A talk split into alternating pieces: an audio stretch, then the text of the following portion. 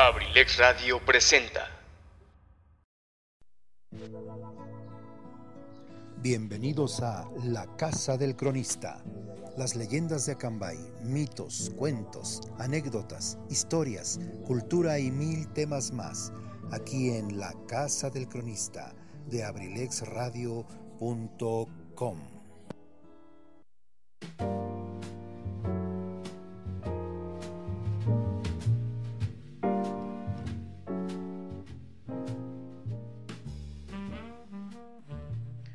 Queridos amigos, ¿cómo están? Un gusto volverles a saludar, un gusto y un privilegio que la vida nos permita esa oportunidad de volvernos a encontrar.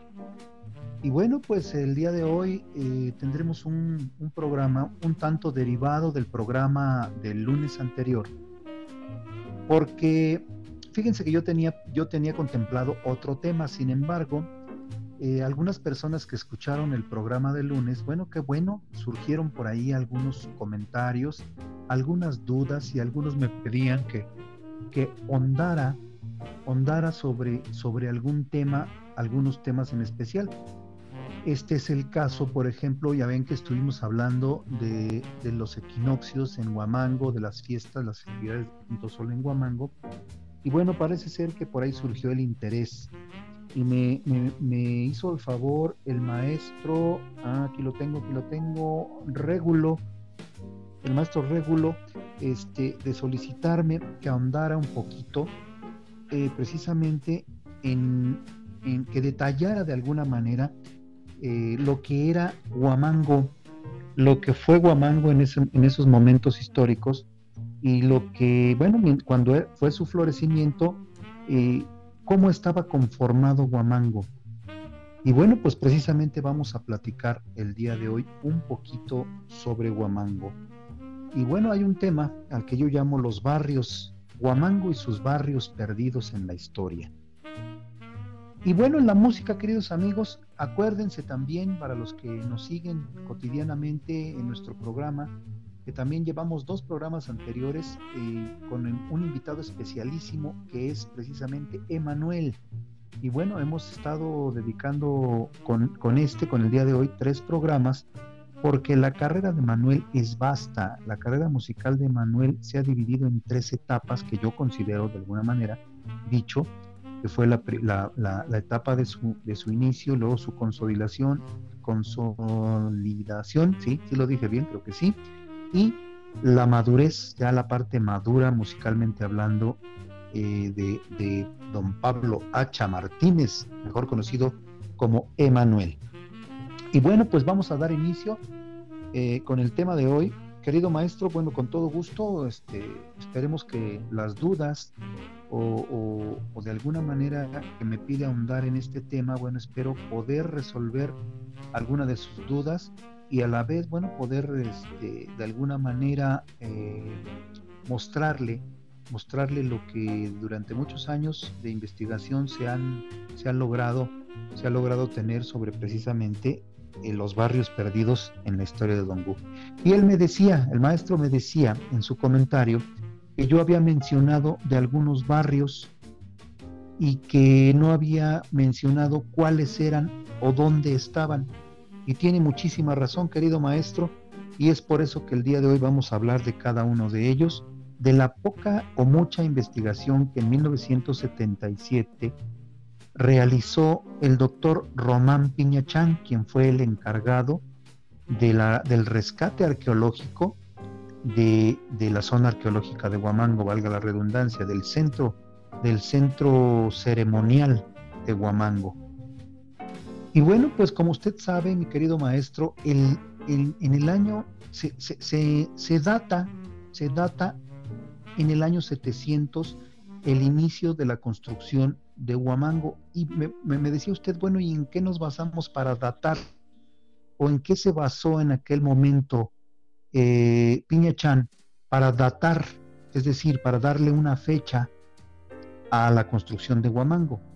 Y bueno, es muy fácil el estilo arquitectónico y el estilo de construcción que se utilizó para los basamentos piramidales eh, en, este, en este centro ceremonial ubicado aquí en el municipio de Acambay, que consistía en un, en un mamposteo, si así lo podemos llamar, de piedra brasa, eh, pegado con argamasa. ¿Qué es la argamasa? Bueno, la argamasa es una mezcla entre cal, arena y lodo, obviamente agua.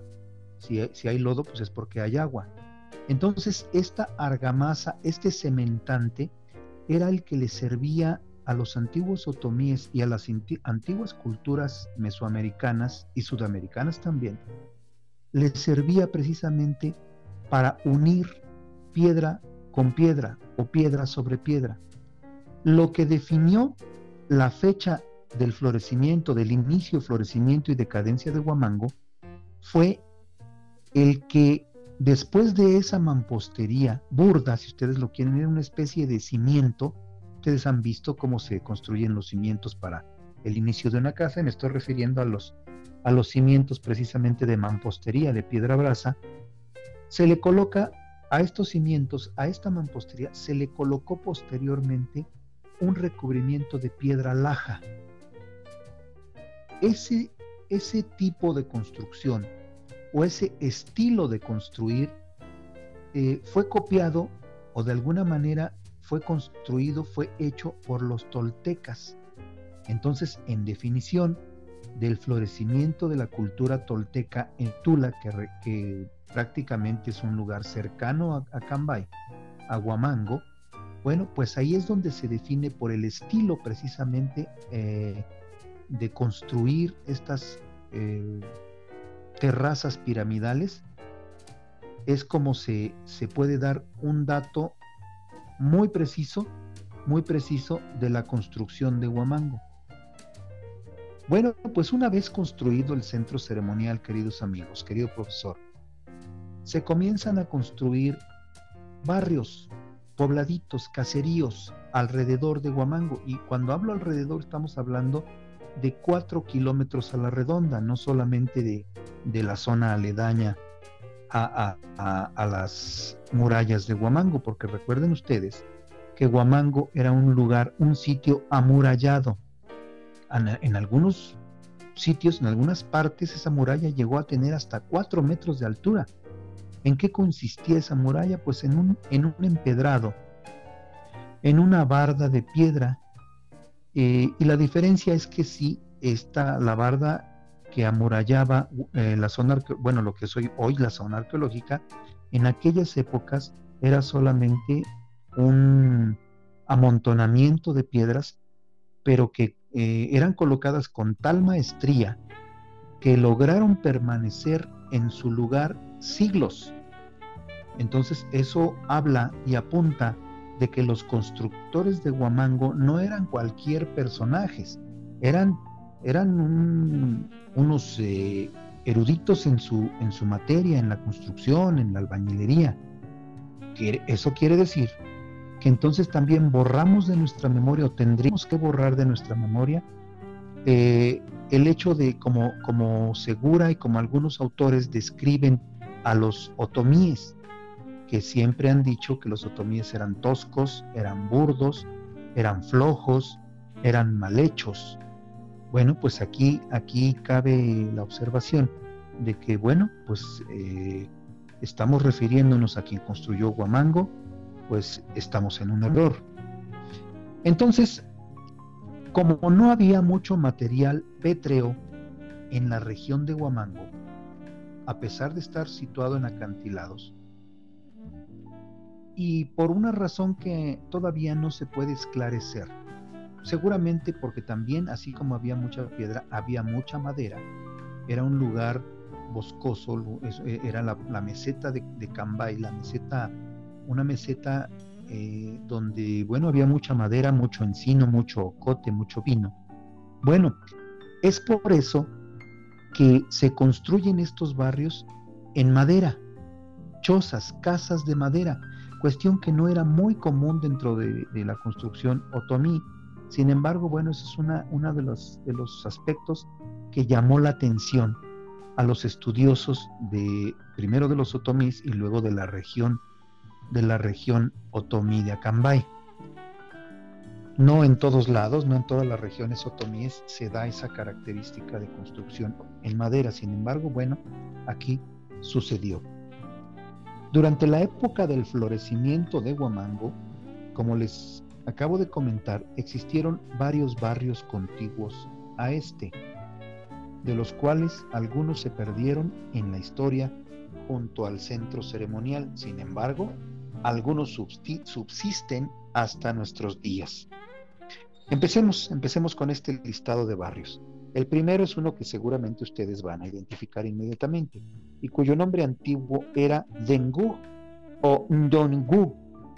Es un, es una, un palabreo un poquito complicado, se los voy a deletrear N-D-O-N-N-I-G-U-O, Dengu. Y de ahí precisamente por corrupción o derivación eh, se llega a Dongu. Dongu, que es un vocablo otomí que significa pared derruida o pared destruida o casa derruida. En este caso, en este caso, perdón, refiriéndose al palacio destruido, al palacio derruido. Según la tradición oral de los viejos, Dongu fue poblado entre el clásico tardío, en el clásico tardío durante la decadencia de Huamango, es decir, aproximadamente en el año 1280, cuando termina el señorío tolteca. Y tras el abandono de Huamango, aunque por algún tiempo empataron como un caserío y fueron poblados, la zona habitacional del barrio de Dongú se llamó Nzundo, que quiere decir piedra que tiembla. Nzundo en referencia seguramente pues a que se localizó en la parte baja de lo que hoy es el centro ceremonial.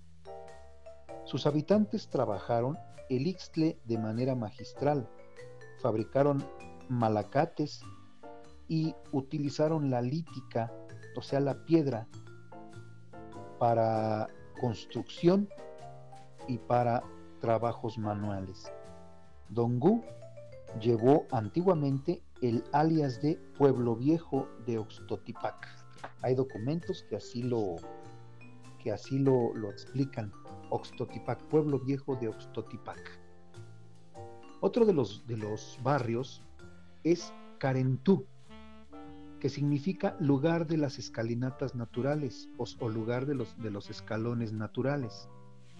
Este barrio construido por los aztecas, porque Carentú es una es un vocablo mexica, se localizó en el camino de Huamango, la cumbre, en ese, en ese trayecto. Seguramente ustedes que me escuchan han hecho ese trayecto de Huamango hacia la cumbre. Bueno, en una de esas de esos lomeríos que precisamente están en ese, en ese sitio, fue precisamente donde se localizó en este orden Huamango Capón de Carentú.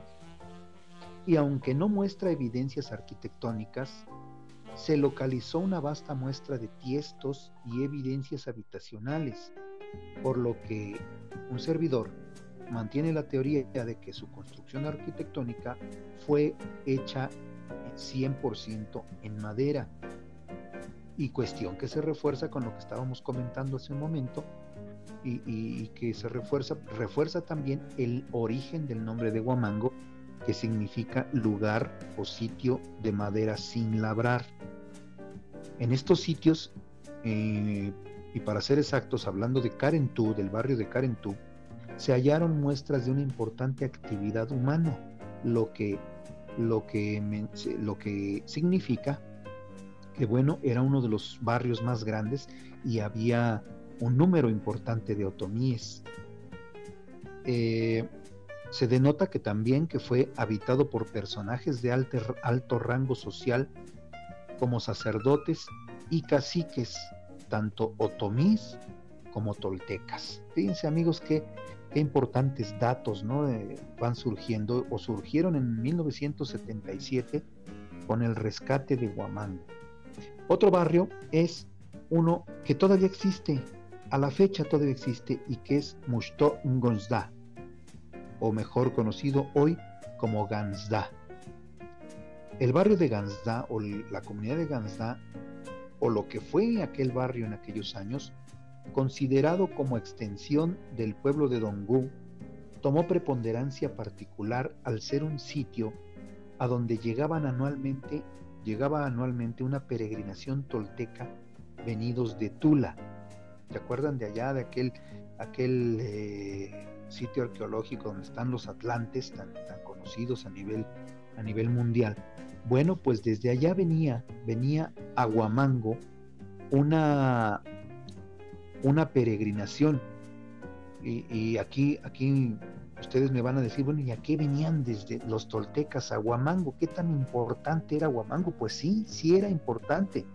A pesar de que es un centro ceremonial no tan grande, no tan significativo, no tan eh, imponente como otros centros ceremoniales o como otras otras eh, zonas arqueológicas, Huamango, pues también es eh, de alguna manera estratégicamente un sitio importante.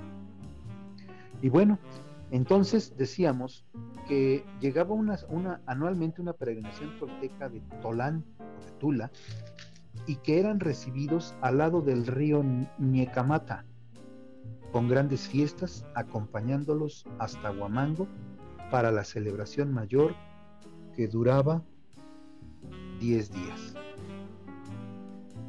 Eh, un, un, sitio más, un sitio más al que, bueno, que, que también era un barrio, era Ndashimaye. A lo mejor me escuchan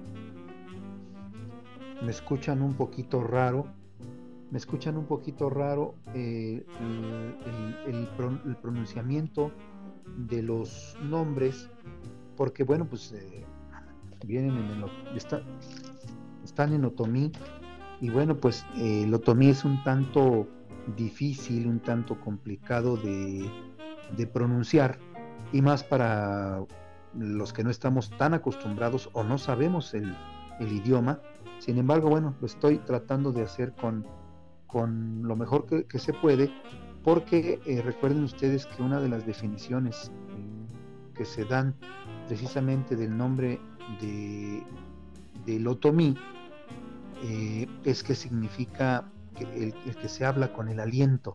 Entonces, bueno, es por eso que estoy un poquito intentando, intentando hablar como se hablaría, como se debiera hablar.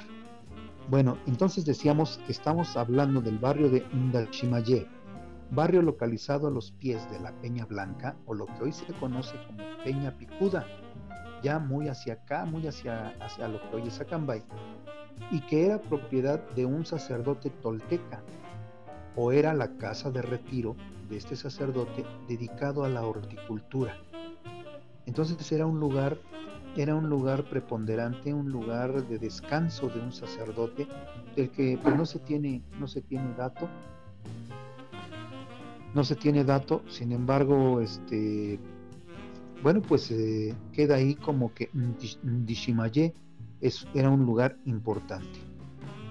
Otro más, queridos amigos, es Capondi.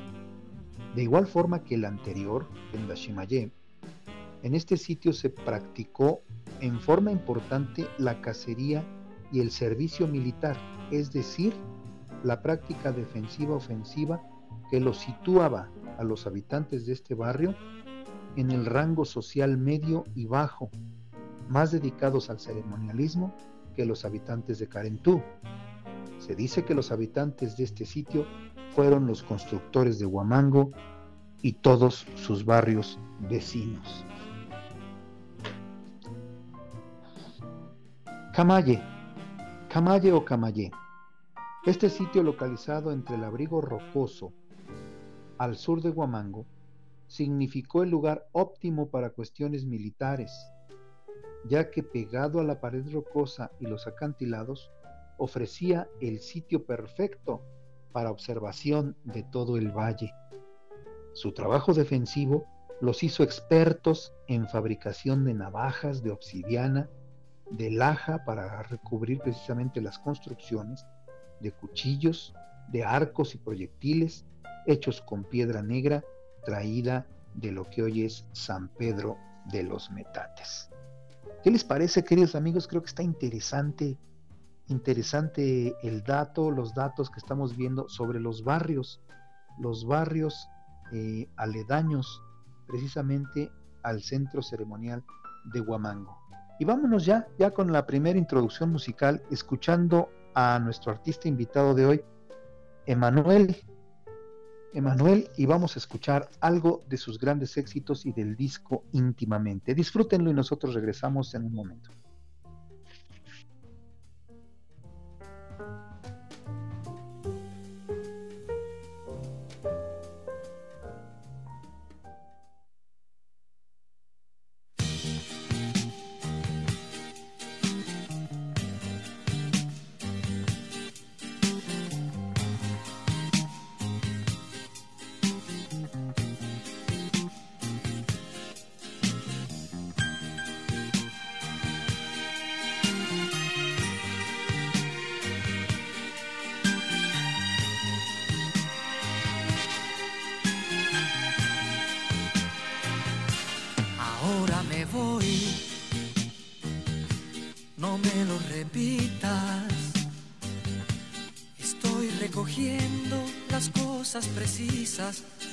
Para irme a un hotel.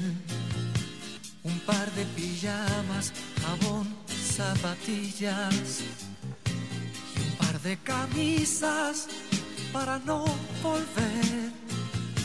Ahora me voy, no me lo repitas.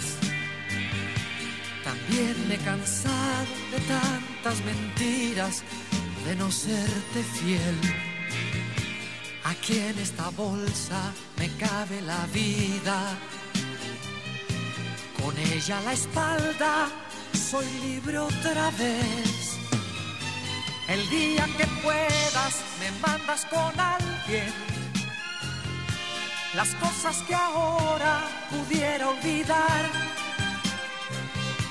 El libro de versos que yo te leía los días felices que no volverán. El día que puedas me mandas con alguien las cosas queridas de mi propiedad. Las cosas comunes las tiras al aire. Que vuelen sin rumbo, que no duelan más nunca Ahora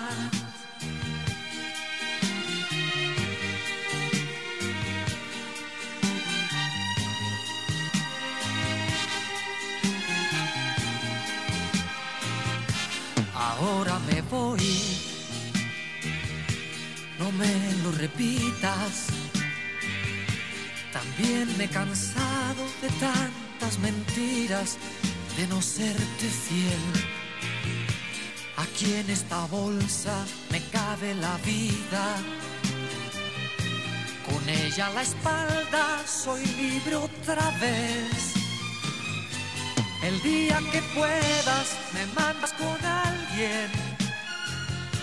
Las cosas que ahora pudiera olvidar. El libro de versos que yo te leía los días felices que no volverán. El día que puedas me mandas con alguien las cosas queridas de mi propiedad. Las cosas comunes las tiras al aire. Que vuelen sin rumbo, que no duelan más.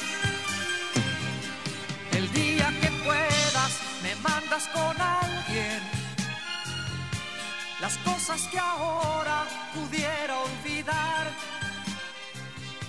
El libro de versos que yo te leía. abrilexradio.com One more time, got me feeling so free. We're gonna celebrate, celebrate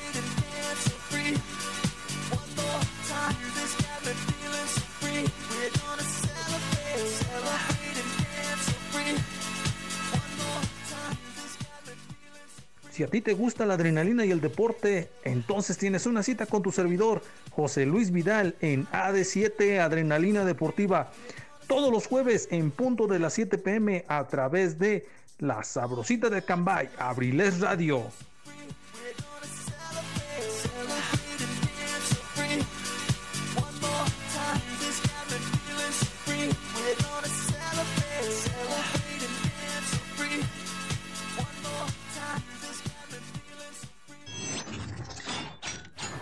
abrilexradio.com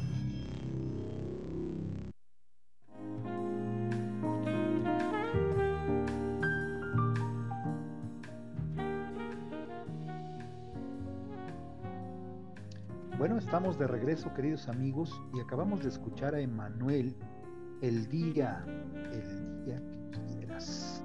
Qué tema, ¿no? Espero que les haya gustado y que les haya traído aquellas nostalgias de las que siempre siempre platicamos. Fíjense que íntimamente fue producido en 1980 y fue y es uno de los discos de, de idioma español, castellano mejor dicho, uno de los discos latinos más famosos y más vendidos en la historia de la música, tanto en nuestro país, en México, como en España y Latinoamérica. Es ahí donde Emanuel se consolida precisamente como un artista no solamente mexicano, sino internacional. Y bueno, estoy totalmente de acuerdo eh, con este, este dato porque Emanuel, pues, eh, ¿cómo, ¿cómo, decirlo? No era, era un cantante de concursos, de festivales, y era un gran, era un gran cantante, pero no tenía proyección internacional, la, por lo menos la que necesitaba. Estaba devaluado su, su, arte y requería de un disco o de melodías como precisamente estas que acaban de escuchar del disco íntimamente y que vamos a seguir escuchando esta tarde, y fue con el cual Emanuel escandalosamente se internacionaliza. Y bueno, yo en lo personal, desde aquellos tiempos estaba yo en la secundaria, era yo un pibe, eh, desde aquellas épocas consideraba yo a Emanuel como uno de mis artistas predilectos. Seguramente ustedes también y seguramente les ha gustado esta intervención del día, el día que quieras, el día que puedas, perdón, el día que puedas. Bueno, queridos amigos, regresamos al tema que nos eh, atañe el día de hoy. Y nos vamos con Camusta. Camusta. Este barrio se localizó en el lugar donde, que, se conoce hoy como el Zapote, cercano a la cabecera municipal de Acambay de Ruiz Castañeda, a donde se trasladó por un tiempo el centro del poder de Huamango durante el posclásico tardío, antes de que llegara a lo que hoy es Cambay o Acambay. Como en el caso de Dongú, Camusta fue habitado al mismo tiempo que Huamango y fue sitio donde se localizaron discos e instrumentos para el juego del patoli, lo que quiere decir que lo habitaron gentes de alta importancia. Cercano a este sitio existieron pequeños barrios como Ndishimaye, en la base del Cerro Blanco, hoy Peña Larga y Peña Redonda, Ndishtishi, localizado al norte de Acambay, y Minteje, donde vivía poca gente. En Camustá se dice están los cimientos de la casa de Doña María Granada, considerada como benefactora de los indios de Huamango, a quienes donó sus tierras antes de morir y regaló una de las campanas de la iglesia de Dongo. Ahora me van a preguntar ustedes, queridos amigos, bueno, ¿y qué es el juego del patoli? Bueno, pues el patoli era un juego de mesa, un juego de mesa que solamente jugaban la realeza, o sea, los sacerdotes, los reyes, la gente con rango eh, social alto. Esto quiere decir que cuando existía Huamango, existía ya en una zona muy cercana a lo que hoy es Acambay, existía ya caseríos, existían ya un lugar habitado y eran habitados precisamente por gente de alto rango importante, sacerdotes otomíes o sacerdotes toltecas, como es en el caso que, del que hablamos hace un rato, también de, eh, del sitio que estaba de alguna manera era, era propiedad, propiedad de un sacerdote tolteca. El siguiente, ustedes lo conocen y me refiero a Botidí. Botidí, por ser contiguo a Camushta, se localizó en este sitio la sede, la sede sacro secular antes de pasar a Cambay. Hoy día sigue existiendo como barrio que se ha fundido con la mancha urbana de Acambay. Botidí, allá donde están las cruces, donde, precisamente en esta época ya de la Semana Santa se realiza la crucifixión en la representación de la muerte, de la pasión y muerte de Jesucristo.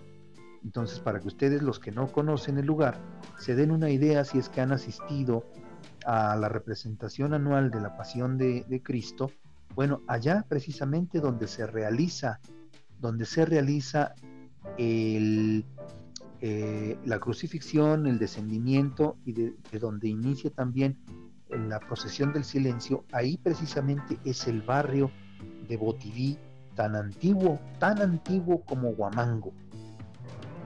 El siguiente es Mañormatajá. Mañormatajá, barrio localizado en las faldas de lo que hoy es el Cerro Colmilludo, al costado de lo que es el puerto de Dongú, y que no tuvo gran preponderancia más que como barrio habitacional de gente de extracto social bajo. El siguiente, Caroateje, barrio que se localizó en las laderas del Cerro Blanco o Peña, la Peña Picuda, donde también vivía poca gente de extracto social bajo. El siguiente que es Yonteje, Xocá, o lo que hoy es Esdocá, y Neñé, que eran barrios, pequeños barrios, pequeños caseríos localizados contiguos a Benguitú y a Botidí. Y por último, queridos amigos, por último, el barrio Citopondi, Citopondi, barrio al que hoy se le conoce como la Cumbre, y que fue un santuario otomí cercado por una muralla de piedra y muchos árboles. Así, en una, en una, de alguna manera, imitando al centro ceremonial de Huamango, que precisamente estaba cercado por una muralla de piedra y muchos árboles. Esto era Citapondi. Hoy pues seguramente ustedes también lo identifican, ese lugar allá arriba, hasta allá arriba en la cumbre, donde se encuentra precisamente eh, aquel, este bonito observatorio, observatorio que se ha hecho, que bueno, tiene ahí un, un hermoso puente que se, se, construyó, se colocó sobre la falla Acambay Zapopan, aquella que, que fue la responsable de los sismos de 1912 y desde allá arriba del mirador precisamente es donde se encontraba el barrio Sitpondi, que precisamente es el antecedente de la comunidad de la cumbre.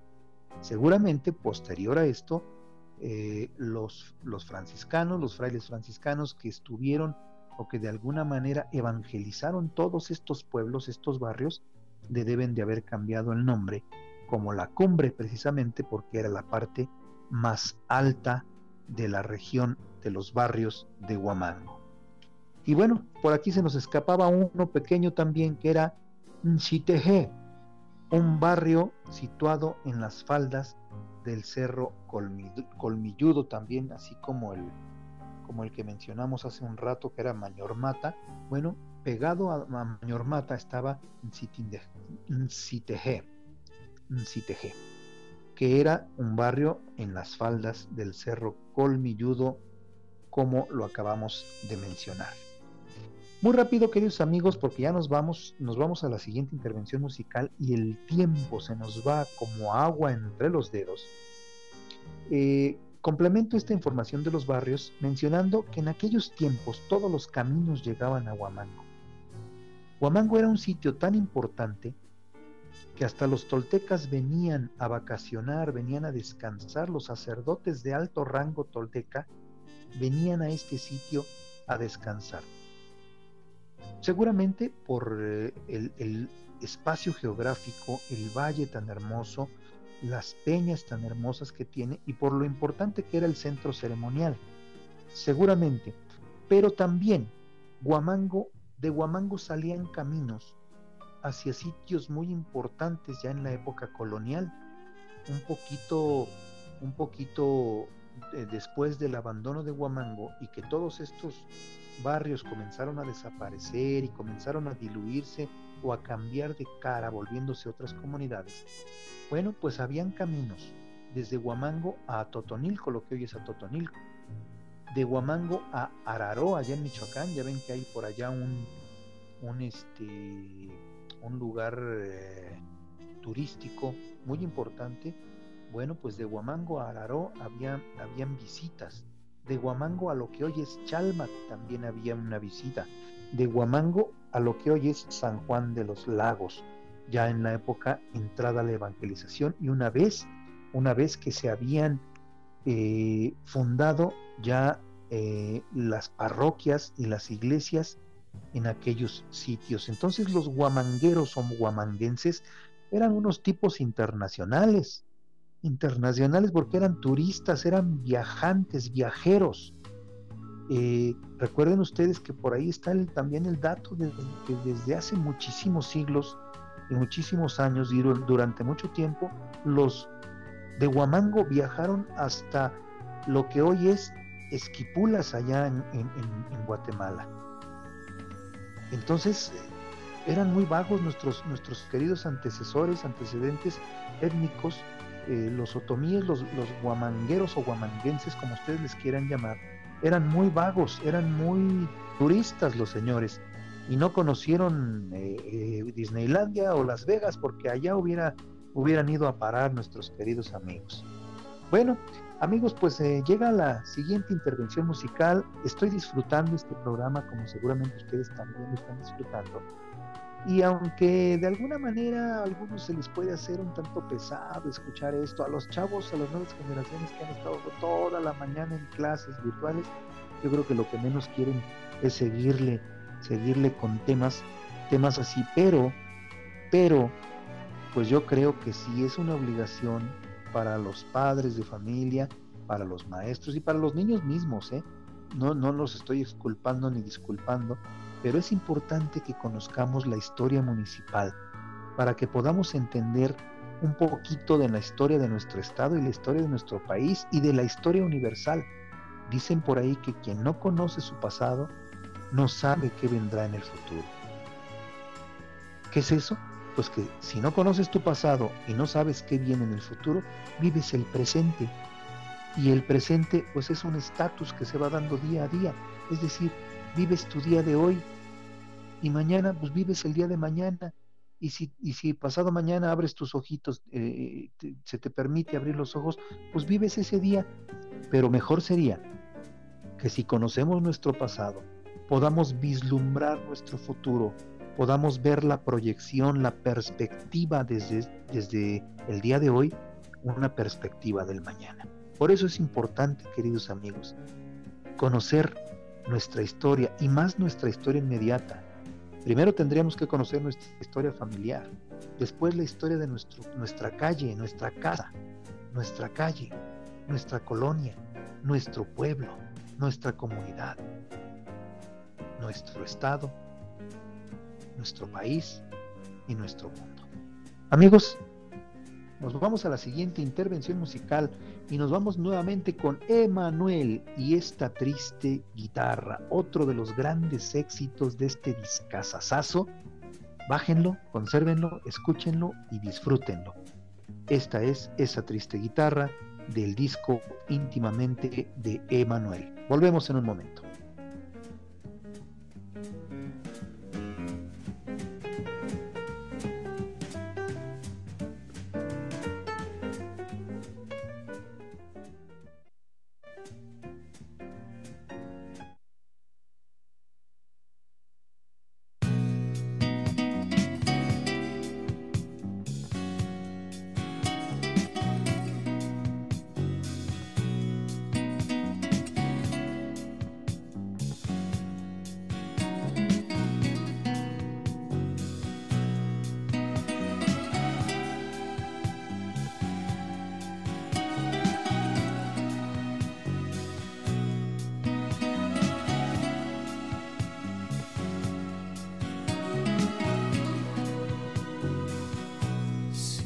Una flor marchitada en el suelo. Es mi corazón que se muere de celos. Aquel gorrión que suspira en el árbol. Es mi alma que llora si no le haces caso. Si ves por el cielo una blanca paloma, es mi vida y mi voz que te van a decir lo que yo te quiero. Esa triste guitarra que suena y suena sola en la noche, es mi voz que te dice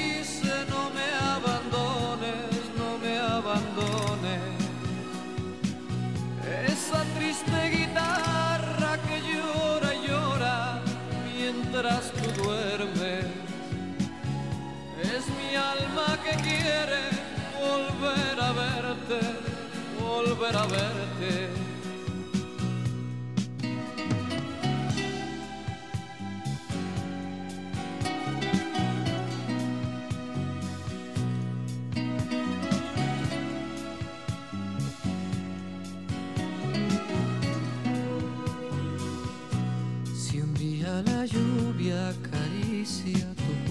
No es agua mi amor, son tan solo mis besos.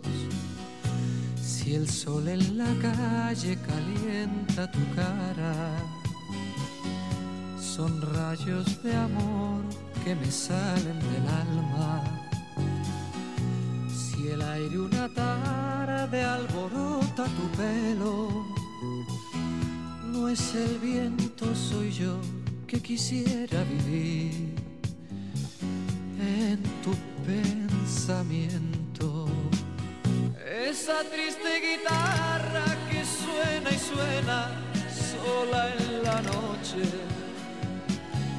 Es mi voz que te dice, no me abandones, no me abandones. Esa triste guitarra tú duermes. Es mi alma que quiere volver a verte, volver a verte. Esa triste guitarra que suena y suena sola en la noche. Es mi voz que te dice, no me abandones, no me abandones. Esa triste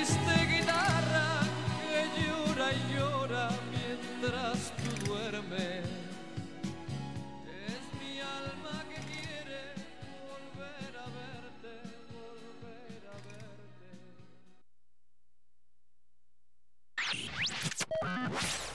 abrilexradio.com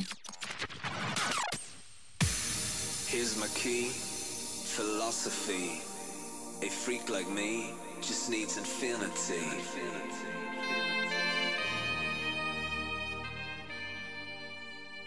Hola, ¿qué tal? Soy su amigo y servidor DJ Mouse. DJ Mouse. Y te invito a tu programa Ultra Mega Party Fest. El programa más divertido para disfrutar de las mejores mezclas musicales para bailar, cantar, reír y divertirse. Te invito todos los jueves a partir de las 3 de la tarde, solo aquí en abrilexradio.com, la sabrosita de Cambay. Corte y queda.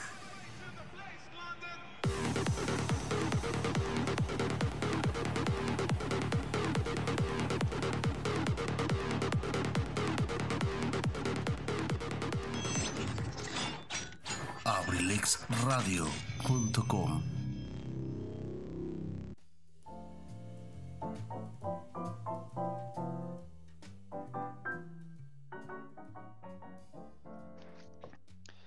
Bueno, pues otra de las, de las, otra de las, de las hermosas canciones interpretadas por don Pablo Hacha Martínez, mejor conocido como Emanuel. Este, pues sin duda, yo no sé por qué se puso Emanuel, pero sin duda que sí es eh, un poquito más agradable. Digo, perdón, o sea, no digo que Pablo, no, Pablo es un eh, nombre hermoso, pero pero, pero no tan comercial como pudo haber sido Emanuel, ¿no? Emanuel, este, que es un nombre bíblico, básicamente, y bueno, también Pablo lo es, sin embargo, sin embargo, bueno, eh, dentro del ámbito comercial, el ámbito artístico, se buscaba, se buscaba impactar, impactar y que el nombre no fuera tan común. Y, y bueno, así es como la gente podría recordar el nombre de su artista y de alguna manera mantenerlo en un estatus diferente. Es por eso que se llama, que Pablo se llama Emanuel. Bueno, pues eh, amigos, eh, nos despedimos casi ya de este programa.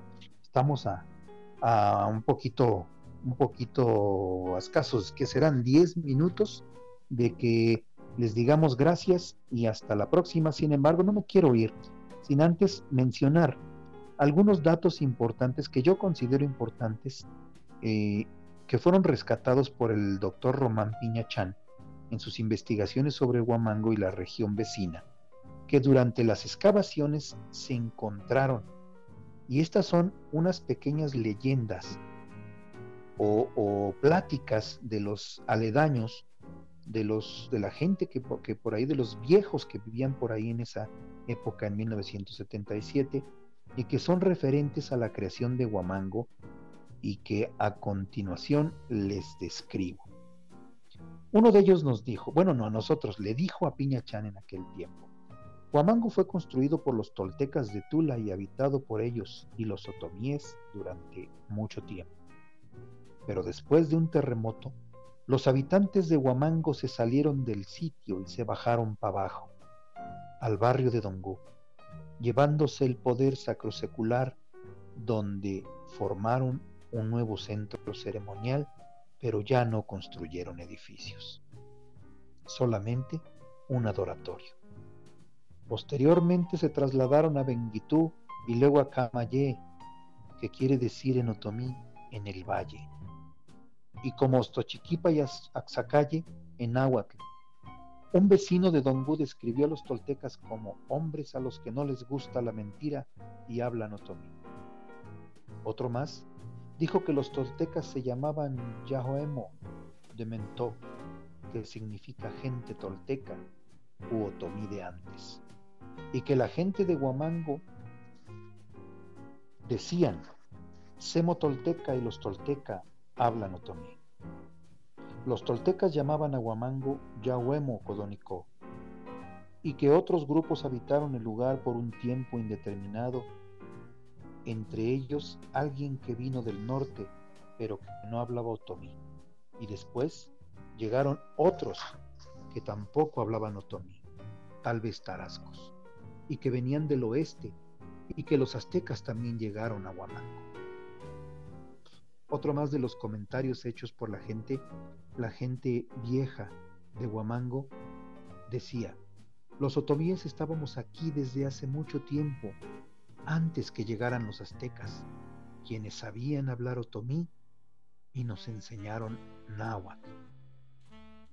Otro más dijo, los aztecas construyeron una parte de Huamango, aunque ya existía, y construyeron el barrio de Carentú.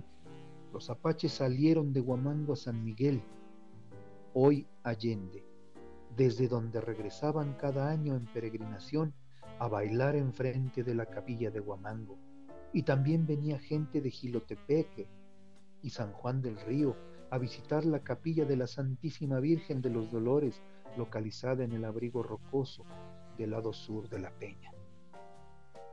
Otro más dijo, Huamango fue abandonado por el cacique y jefe otomí que vivía allá, y se fue para el norte hasta San Miguel.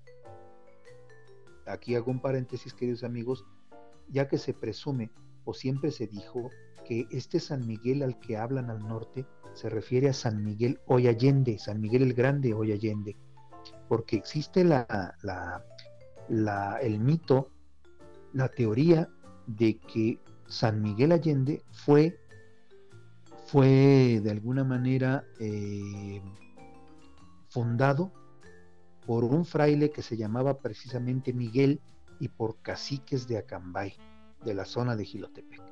Entonces, bueno, ahí queda precisamente este comentario que dice, Huamango fue abandonado por el cacique y jefe Tomí que vivía allí, y se fue para el norte hasta San Miguel.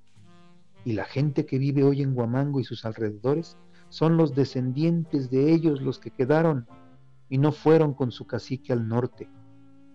Vuelvo a repetir que esta leyenda dice que el apache viudo en Huamango tuvo que salir y se fue a San Miguel desde donde volvieron cada año para bailar en el templo. Y estamos pensando en, en- en- en la capillita que está precisamente ahí en Huamango. Ese era el, eh, precisamente el templo a donde regresaban a bailar.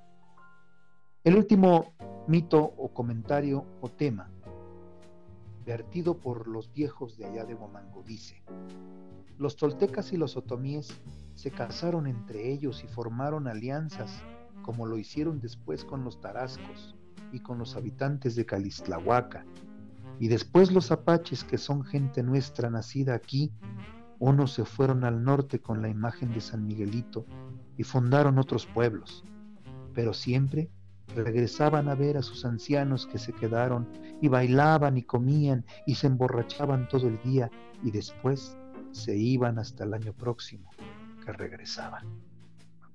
Amigos, creo que la historia de Acambay, la historia de nuestro pueblo, está salpicada de fantasías increíbles, de historias increíbles, de leyendas increíbles, de, vamos, eh, creo que, que se le inyecta una vida a, la historia de los otomíes de nuestra región. Una vida, se le inyecta vida al pasado, mejor dicho. El hecho de conocer todos estos temas de tenerlos a la vuelta porque eran temas ya olvidados en el baúl de los recuerdos, eran libros ya llenos de polvo y abandonados en un cajón. El hecho de conocerlo y tenerlo hoy en día a nuestro alcance, pues es algo, algo fabuloso.